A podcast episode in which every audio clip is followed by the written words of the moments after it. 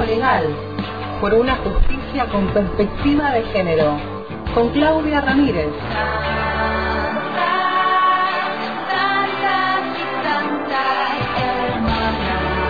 En el hilo invisible. Feminismo legal.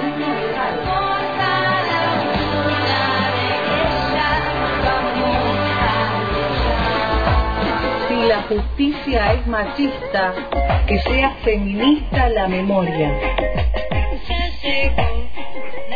Saludamos a esta hora, en este martes, eh, a Claudia Ramírez, nuestra abogada feminista. Eh, hola, Clau. Hola, Clau. Por teléfono nuevamente. Ay, por eh, teléfono. se escucha, por eso se escucha así. Eh, aclaramos para los oyentes que escuchan y dicen, se escucha mal el otro micrófono. No, no, no, no se escucha mal el otro micrófono. La tenemos a Claudia allí en el teléfono. Abogata, te iba a decir. Abogata. Igual. bueno, eh, en el día de hoy vamos a hablar de un tema interesante. ¿no? Eh, el tema de, los lugares a lo largo de la historia, podemos decir así, los lugares que fuimos ocupando a lo largo de la historia. Sí, yo para cuando tenía pensado, eh, eh para pero bueno, lo dejé para el martes que viene, que vamos a estar presencial, o que nos vamos a ver eh, bueno, el, tema de, pero esto está relacionado, pero bueno, más puntual el tema, ¿no? De, de la mujer ante los ojos de la justicia, ¿no? Eso es como lo que tenía para hoy y lo dejaba para el otro martes.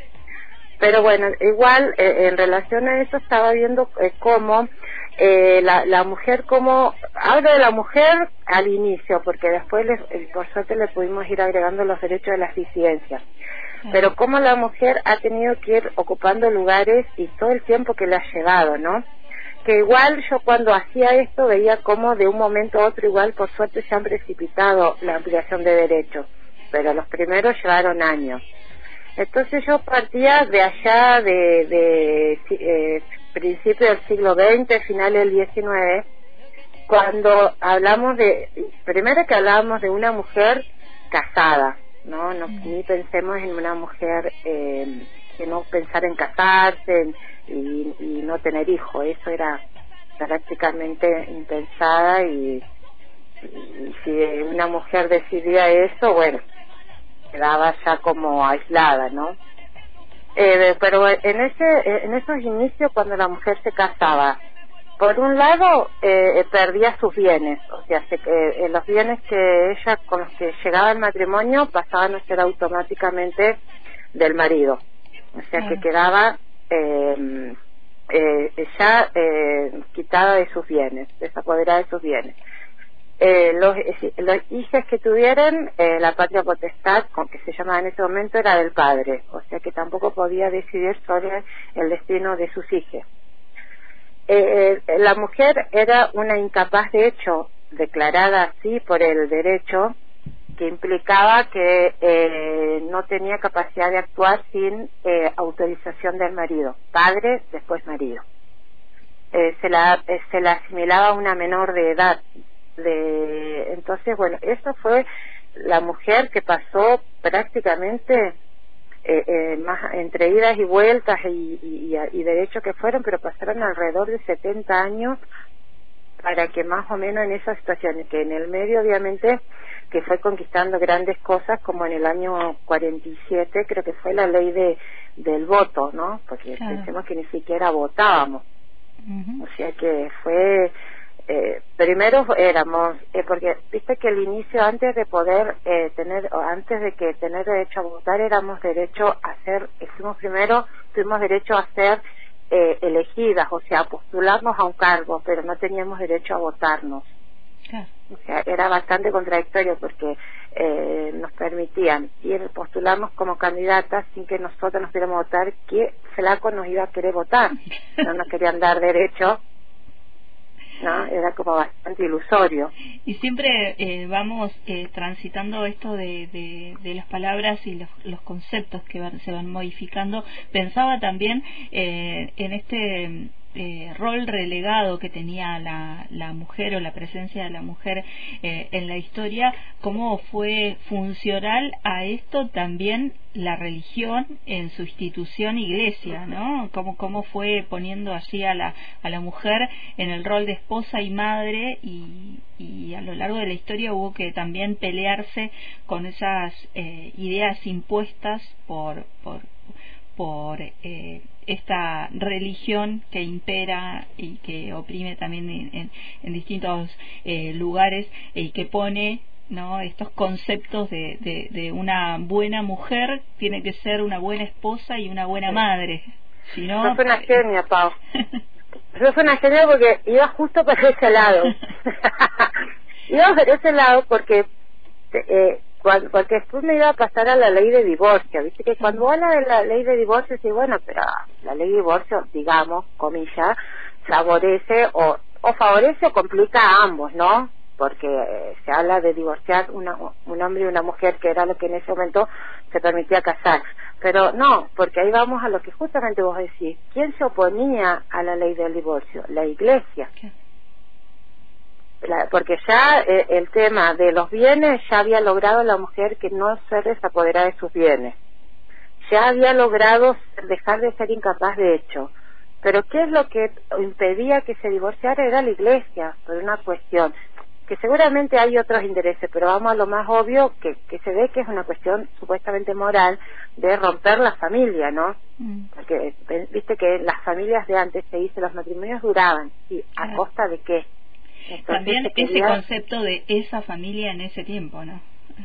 Claro, claro. Entonces, eh, mira, en el año recién, año 87, que aparte es, cuando en otros países el divorcio ya era, pero mucho antes, bueno, recién año 87 se permitió el divorcio eh, vincular. Antes se permitían las separaciones de hecho que podías, te separabas, separabas bienes, pero no te podías volver a casar. Y ahí está lo, ah, ilógico. ¿Qué sentido tenía? Tenerte una vez separada, se te impedía, por eso era el ligamen, decía, seguías ahí ligada a esa otra persona. Y ahí tenés claro que había una carga moral y religiosa, social. No había otra explicación. De separar todo, dos vidas, pero no poder volver a casar. ¿Viste? Es como muy ilógico y la pelea ahí constante de, la mujer para que le den eh, su derecho y defenderlo frente a esta justicia que se va reformulando también de a poco, ¿no? también, que era lo que hablábamos el otro día, ¿te acuerdas que decíamos una eh, una justicia totalmente comandada por varones no le quitaba que el tema de, de, la importancia, pero era de varones. Yo, de lo que hablábamos el otro día, que me, me acordaba de vos, del tema del juicio a la Junta, viste que ellos dijeran todos varones y me faltó agregar que de los dos fiscales había un tercer fiscal a la Junta que también era varón. O sea, como para sumar uno más. eh, bueno, y después del, de la ley del de la ley de divorcio nos vamos al año 2010 con la ley de matrimonio igualitario, que ahí sí, por suerte, empiezan eh, como a, a, compulsar eh, las otras identidades, o sea, ya la lucha de la liberación de la mujer se suma eh, la cuestión del reconocimiento de derechos de las disidencias. Que yo creo que, que le da ese empuje tan particular, además de justo, pero cómo nos ayuda a las mujeres cuando somos eh, más las que nos sumamos al reclamo, porque ya no es solo eh, la igualdad de la mujer, sino que también es el reconocimiento de eh, de las disidencias, que si nosotras somos, estamos oprimidas, ellas siempre van a estar, las disidencias, peor que nosotras, porque tienen otras batallas que librar. Y, la, y en el año 2012 tenemos la ley de identidad y género, o sea, viste como que se fueron como precipitando, y en 2020 eh, de la interrupción voluntaria del embarazo. Tenemos en el medio la ley del cupo laboral trans, eh, o sea que como que desde un periodo que empezó en el siglo, en este siglo, a principios del siglo, eh, o sea 2000, al inicio de los 2000, fue cuando se pudo, como que se destapó un poquito más el tema de reconocimiento de los derechos. Porque aparte, viste que la, la, eh, lo que, volviendo atrás con lo que vos decías de este ideario de, de, de familia y del lugar de la mujer en esa familia, quien no aceptaba ese ideario, la verdad que quedaba como, como una paria social, ¿no? Porque no acataba, entonces quedaba así casi como una, una muerta civil, como en el derecho romano se le decía. O sea, la que quedaba realmente, eh, porque no había un espacio en la ley que la amparara. Vos fíjate que el concubinato o la unión de hecho tampoco estaba reconocida cuando ¿Cuántas familias conocemos que han convivido sin casarse legalmente por la ley civil eh, occidental? Y sin embargo no estaba prevista hasta recién el año 2015, que fue cuando hubo una reforma, que eso es otro, otra fecha importante, cuando se reforma el Código Civil, que reforma muchas cosas, pero le da mucho énfasis al tema de la parte de familia, porque finalmente fue donde hizo, se hizo eco de estos cambios que existían y que no podíamos tener una ley que fuera tan retrógrada y tan a contramano de un avance social. Entonces el concubinato o la unión de hecho no se reconocía porque en los fundamentos, que en su momento, más de 100 años atrás, eran dos, decían. Si están en, en pareja o en concubinato, porque uno de los dos está casado, bueno, listo, inmoral, no hay nada que analizar. Esos dos no tienen que estar juntos. Si no había ningún impedimento, eran dos solteros que no se querían casar, bueno, que se casen. Y si no se casen, que no queden al amparo de la ley, vivan su libertad ajenos a la ley. O sea, y esa agilidad legal tampoco era tal porque tenía un montón de trabas. Porque si fuera que me decís, bueno, te libero la ley, pero liberame, ¿sabes qué? Déjame ser libre, pero no, esa libertad no está. Entonces, fue como esa como como un conducto donde nos fueron llegando y donde si bien hoy seguimos transitando porque es una coraza que no vamos a no es que estamos fuera pero por lo menos la vamos como escoreando un poquito como para ir abriéndonos caminos ante ante nuevos derechos ante nuevos derechos que, que se van modificando eh, dentro de, de los derechos que te brinda la justicia o se van modificando a través de las luchas, ¿no? Esto que vos decías, esto existía en la realidad, pero teníamos leyes que no la amparaban.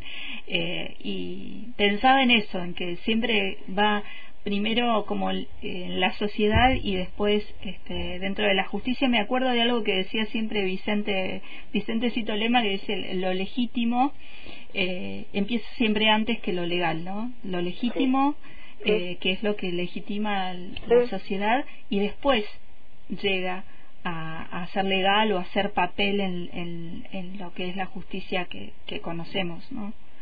Sí, porque además eh, la, la, ley, eh, o sea, se, se vuelve, digamos, se legaliza todo cuando ya eh, la, la, el andar social ya termina ignorando.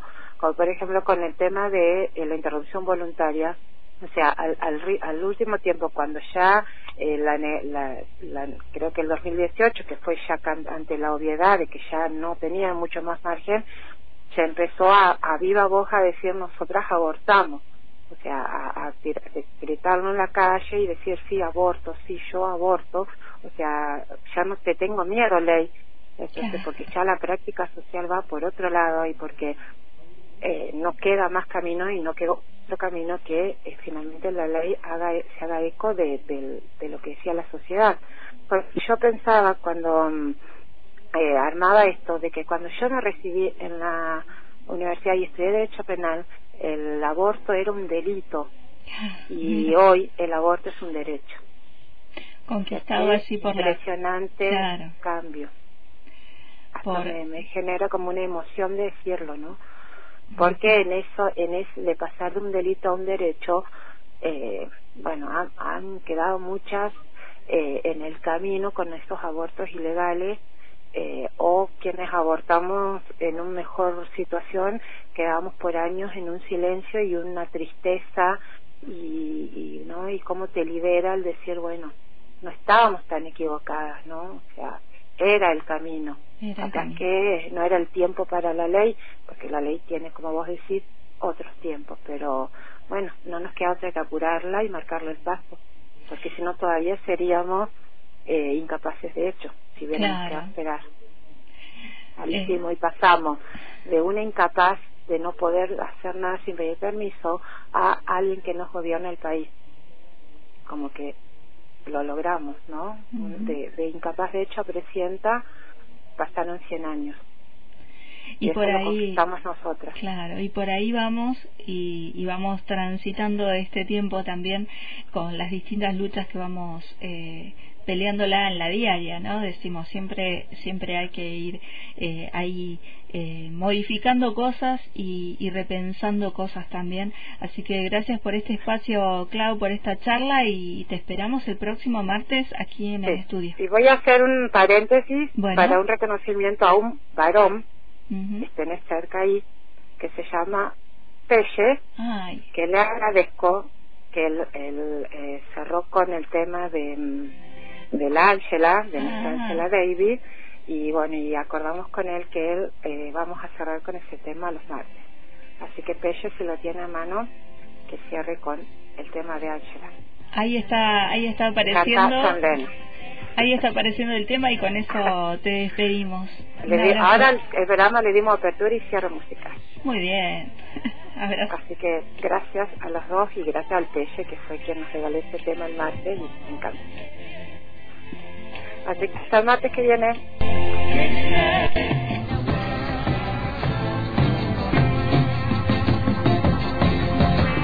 Feminismo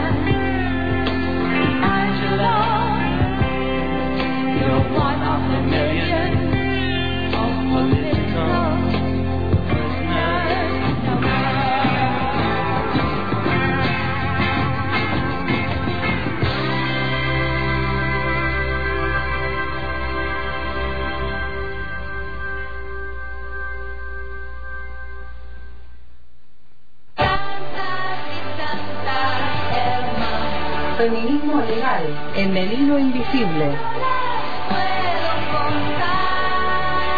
Por antena libre.